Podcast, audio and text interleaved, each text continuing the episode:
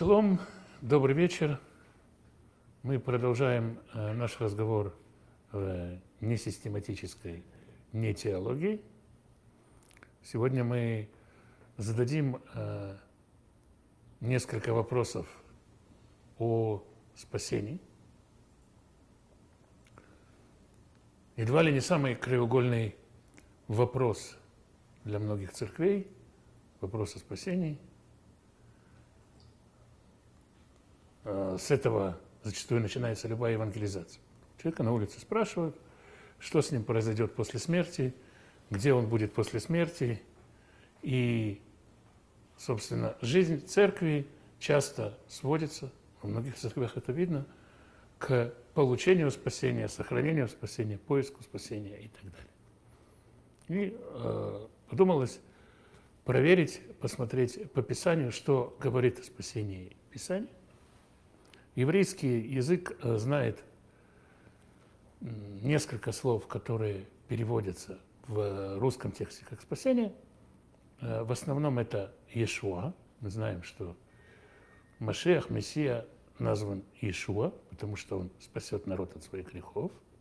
И второе слово – это Геула, или э, по-другому избавление.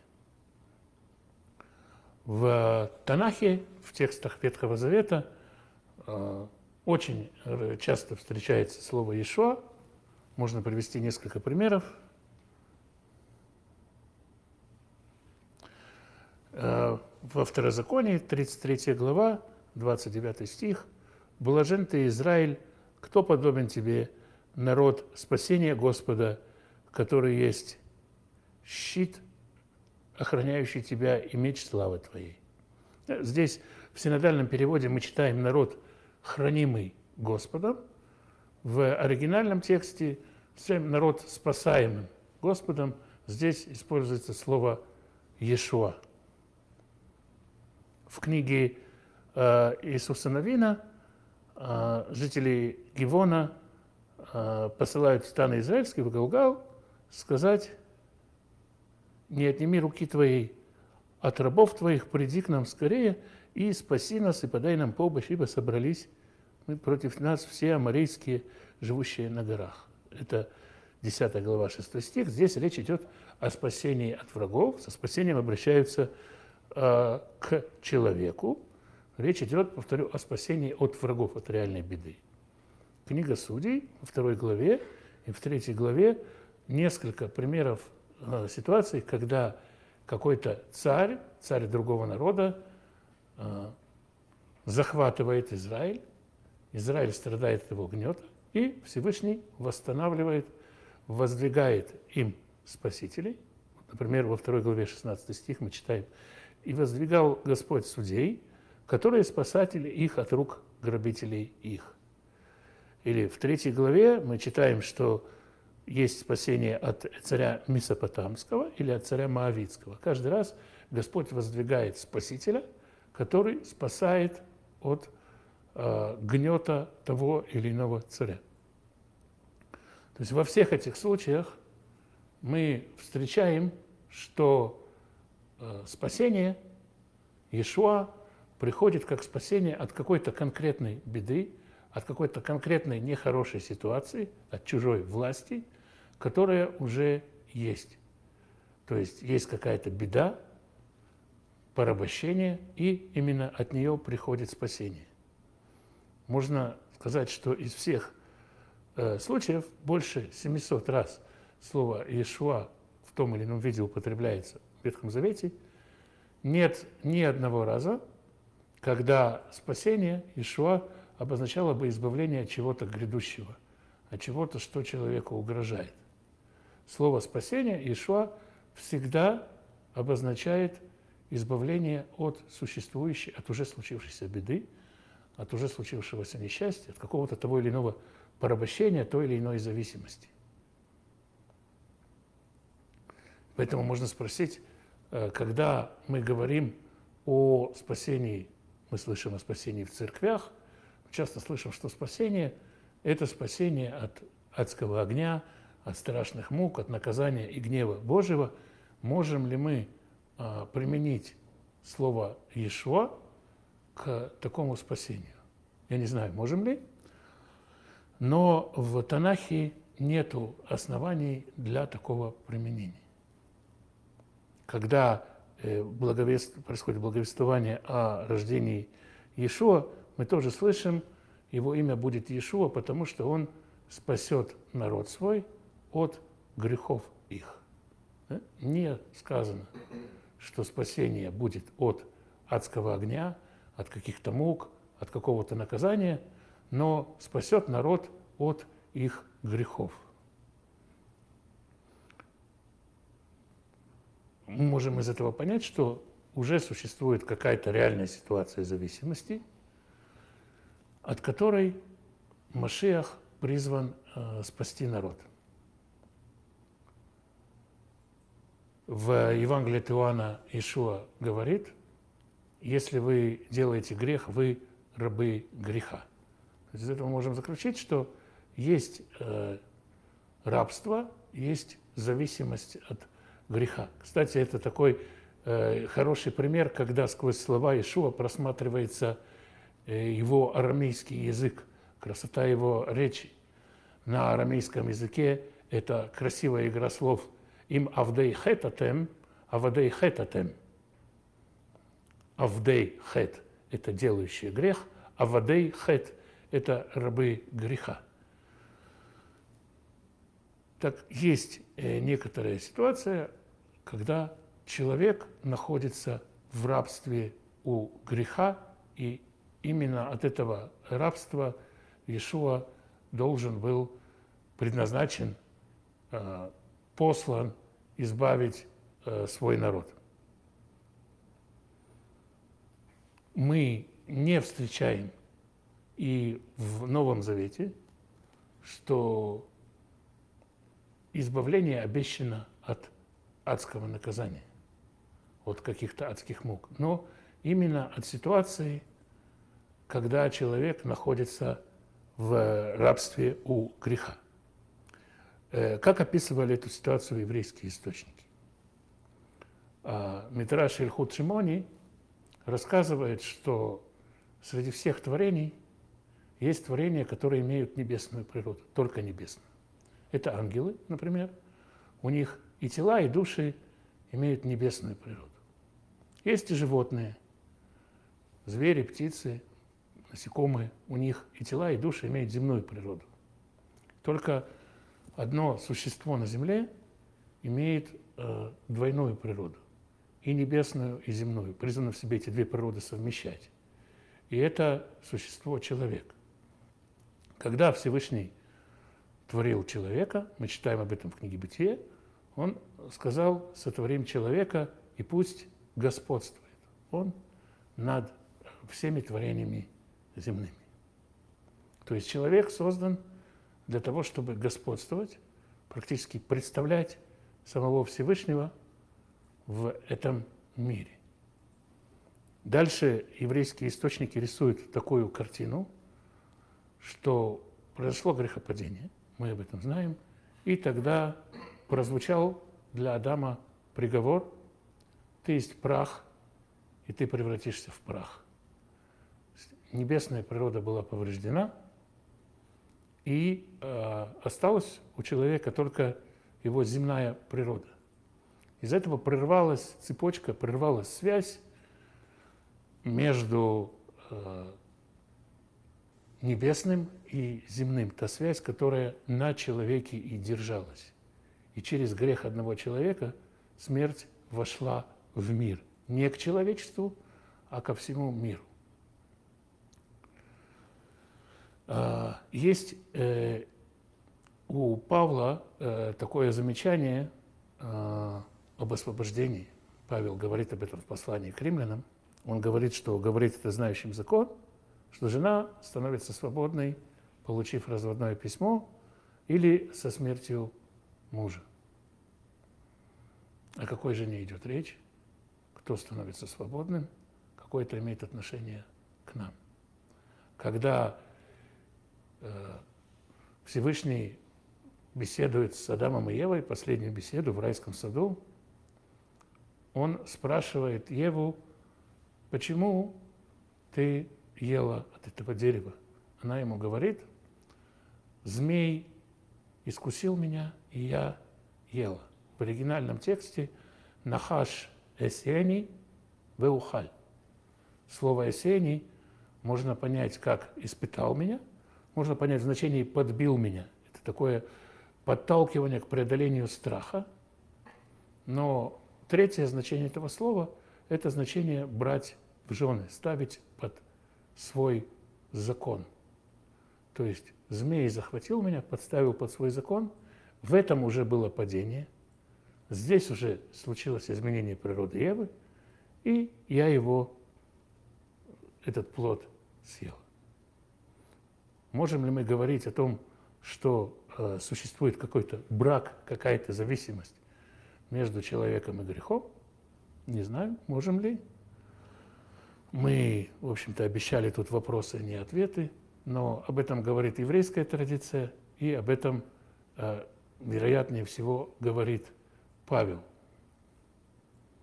Таким образом, закон мужа, о котором говорит Павел, возможно, речь здесь идет о законе греха. Попав в такой метафорический брак греху, человек оказался под законом греха и стал рабом греха. И именно от этого рабства и приходит э, избавление. Каким э, образом э, приходит это избавление? Опять же, если обратиться к еврейским источникам, у э, каждого человека есть два начала. Об этом уже говорилось здесь.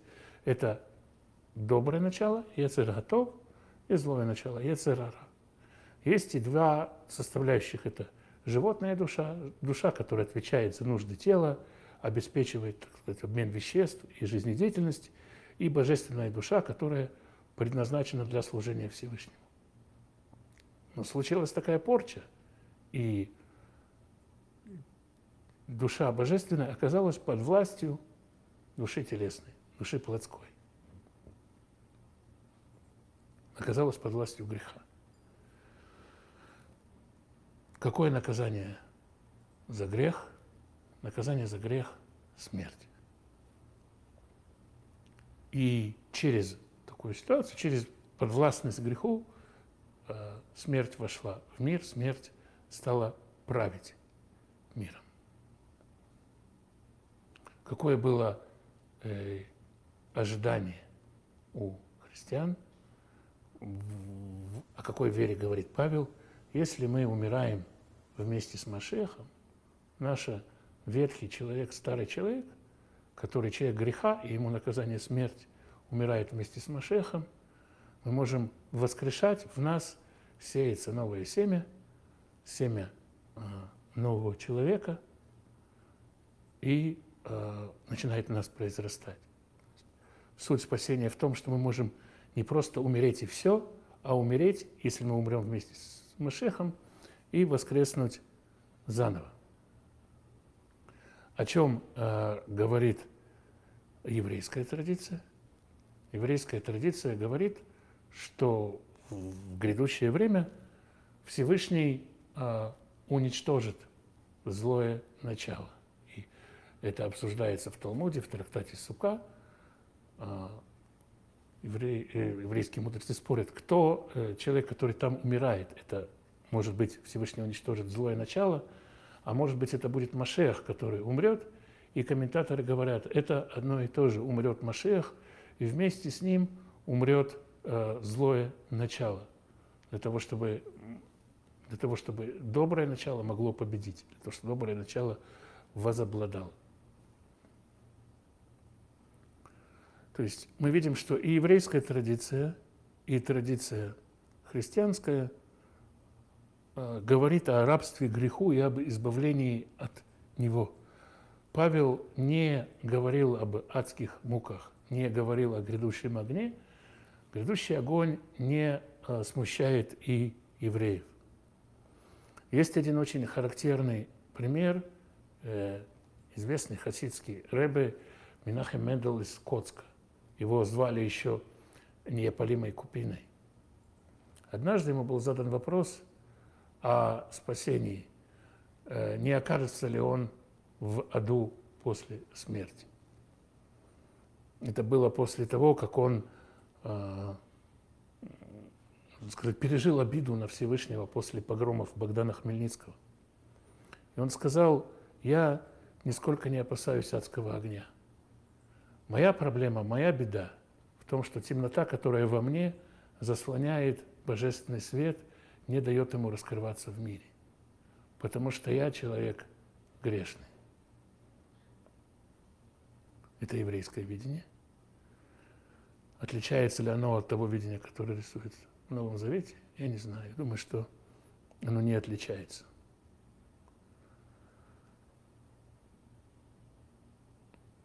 Проблема, от которой необходимо, от которой нам нужно спасение, как я ее понимаю, как видно в источниках, это проблема, что наша темнота, тьма, которая в нас заслоняет божественный свет. Лечение, которое предлагает Машех, это смерть вместе с Машехом и воскресение, сеяние в нас во имя Машеха, нового человека, которого мы должны взращивать. Старый человек должен умереть, а новый человек должен расти. Тогда возникает вопрос, всякий ли человек хочет умереть? Всегда ли мы готовы, чтобы ветхий человек, который в нас, начал э, умирать? Когда мы подходим к человеку на улице, и мы спрашиваем его, ты хочешь спастись? Хочешь не гореть в аду? Или мы ему предлагаем, ты хочешь умереть? Два совершенно разных вопрос. Я думаю, что умереть вообще мало кто хочет. Что такое умереть? Ишуа говорит, кто из вас, когда будет строить башню, не сядет и не подсчитает издержки. Говорит это в отношении людей, которые следуют за ним. Мы зовем человека прийти в общину, зовем человека пойти за нами, зовем человека стремиться к спасению, по большому счету зовем человека умирать, не предлагаем ему, как правило, почитать издержки. Надо ли предлагать? Думаю, что Ишуа говорит о том, что надо. Когда человек реально может сесть и почитать, что в нем должно умереть, для того, чтобы он получил спасение, не знаю, может быть, он и не захочет умирать. Это постоянная, непрекращающаяся борьба. Да. Второй вопрос. Можно ли потерять такое спасение? Существует ли предызбранность? На этот вопрос есть хорошо построенная аргументация Кальвина, которая говорит, что нет, ни при каких обстоятельствах, никаким образом нельзя потерять спасение. Тому мы видим и примеры в Писании. Мы видим людей, которые рвались, бегали от Всевышнего. Это, например, э, Иона, пророк. Или, например, э, Самсон, человек, который, уж казалось бы, все сделал, чтобы не попасть, но попал в число праведников.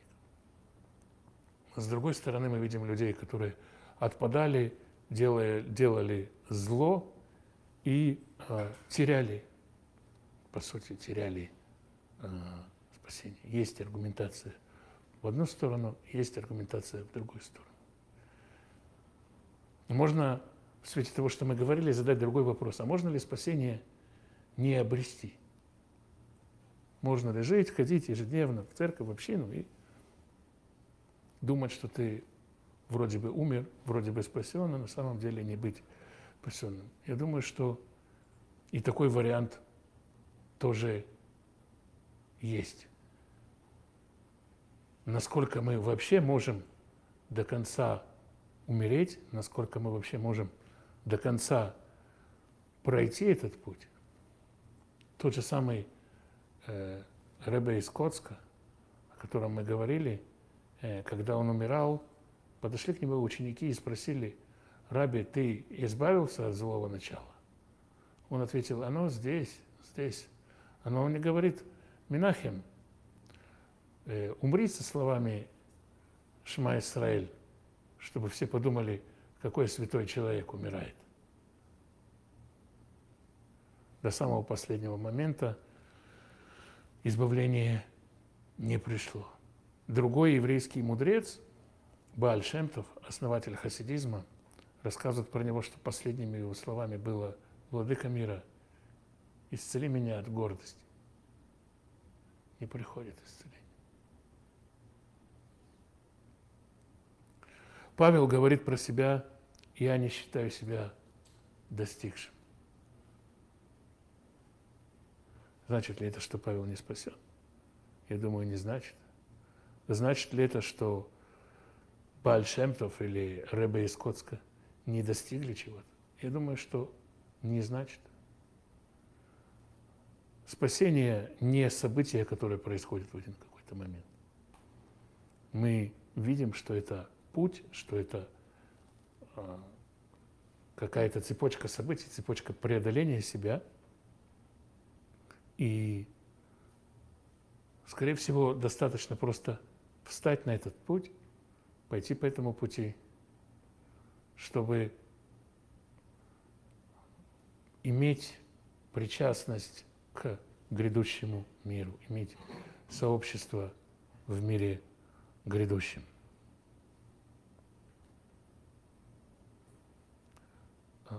Интересно обратить внимание, если читать тексты синодального перевода, есть много случаев, когда а, еврейский текст говорит слово «ешуот», что значит «спасение». Всегда синодальный перевод переводит это в единственном числе. С точки зрения переводчиков, спасение может быть только одно. Для э, еврейских комментаторов текста спасение – это целая серия избавлений. Когда Всевышний выводит Израиль из Египта, он говорит, и вы увидите многочисленные Ешуот, многочисленные спасения, которые я покажу вам. И комментаторы говорят, единожды Всевышний вывел Израиль из Египта, многократно и многократно выводил он Египет из Израиля. И это то, что называется Ешуот. Один раз мы встаем, решаем оставить мир и идти за Всевышним. Как много раз мы видим Его работу в нас, чтобы указать нас на те остатки мира, которые мы с собой взяли, чтобы мы могли его вытащить. Как много мы видим Его работы в нас по этому вытаскиванию из нас старого оставленного мира. Вот это то, что Писание имеет в виду, когда говорит Ешуот. Бывает ли мы, что мы бегаем от этих спасений?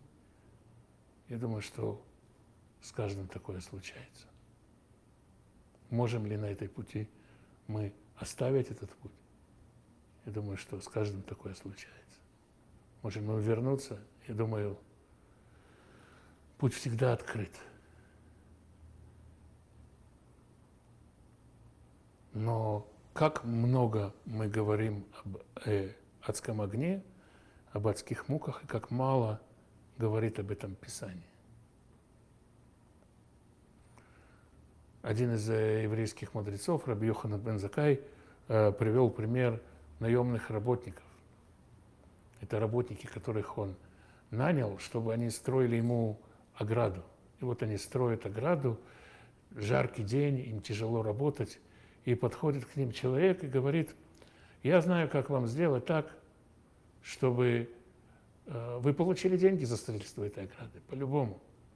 Вы меня наймите как своего представителя, и я тогда вам гарантирую, строите, не строите, не будет ничего зависеть от строительства. Вы все равно свои деньги получите.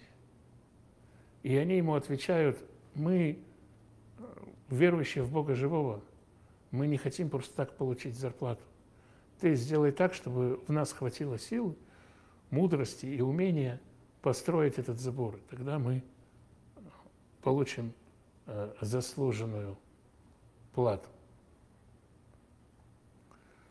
Когда мы говорим о награде и наказании совсем э, забываем порой о той работе, э, которую нам необходимо делать, о том состоянии в спасении, о том внутреннем труде, об умирании и воскресении, смирении, том преображении, которое от нас требуется. Отчасти это дух времени. Сегодня есть курсы, которые могут подготовить к экзамену по любому предмету абсолютно без знания этого предмета. Сегодня тебя научат, как пройти и сдать экзамен. Не надо учить физику, не надо учить химию, можно просто прийти и научиться сдавать эти экзамены. Также и в церкви часто человеку говорят, ничего не надо делать, не надо никакой работы.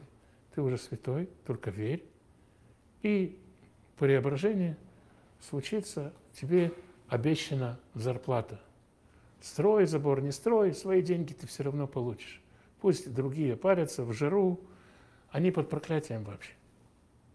Ты можешь получить спасение. Но эта позиция не подтверждается Писанием. Писание нигде не призывает спасаться от мук ада, но призывает спасаться от власти греха от греховной природы. И это спасение дает возможность спастись и от мук ада, войти в одну общину, в одно тело с Машехом, которое уготовано к будущему миру. Говорится ли об этом спасении в церквях? Не приходилось слышать. Говорится ли об этом спасении во время евангелизации? более чем уверен, что нет. Но именно это основной вопрос, как мне видится, возможность служить Всевышнему. Должны ли мы думать о награде? Можно кто-то может думать о награде. Можно ли идти за Богом ради награды? Наверное, можно идти ради награды. Есть ли у нас призыв идти ради возможности ему служить, я думаю, больше, чем есть.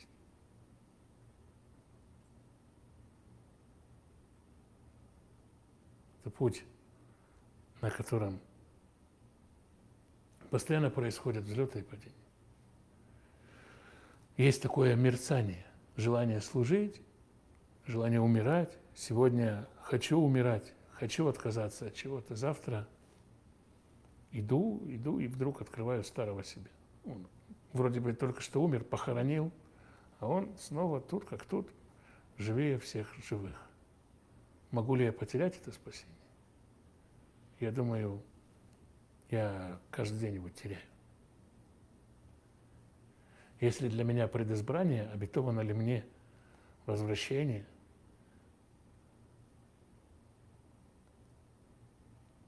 Есть аргументы в одну сторону, есть аргументы в другую сторону. Как э, говорит еврейское учение, нужно жить так, как будто в любой момент Бог может от тебя отойти. То, что Он никогда не отойдет, это уже другой вопрос. Можем ли мы жить так, как будто мы в любой момент можем спасение потерять, как будто это ценность, которая не даровано нам абсолютно и безоглядно?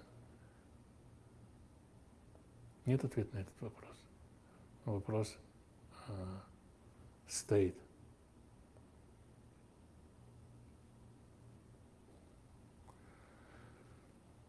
Вот вроде бы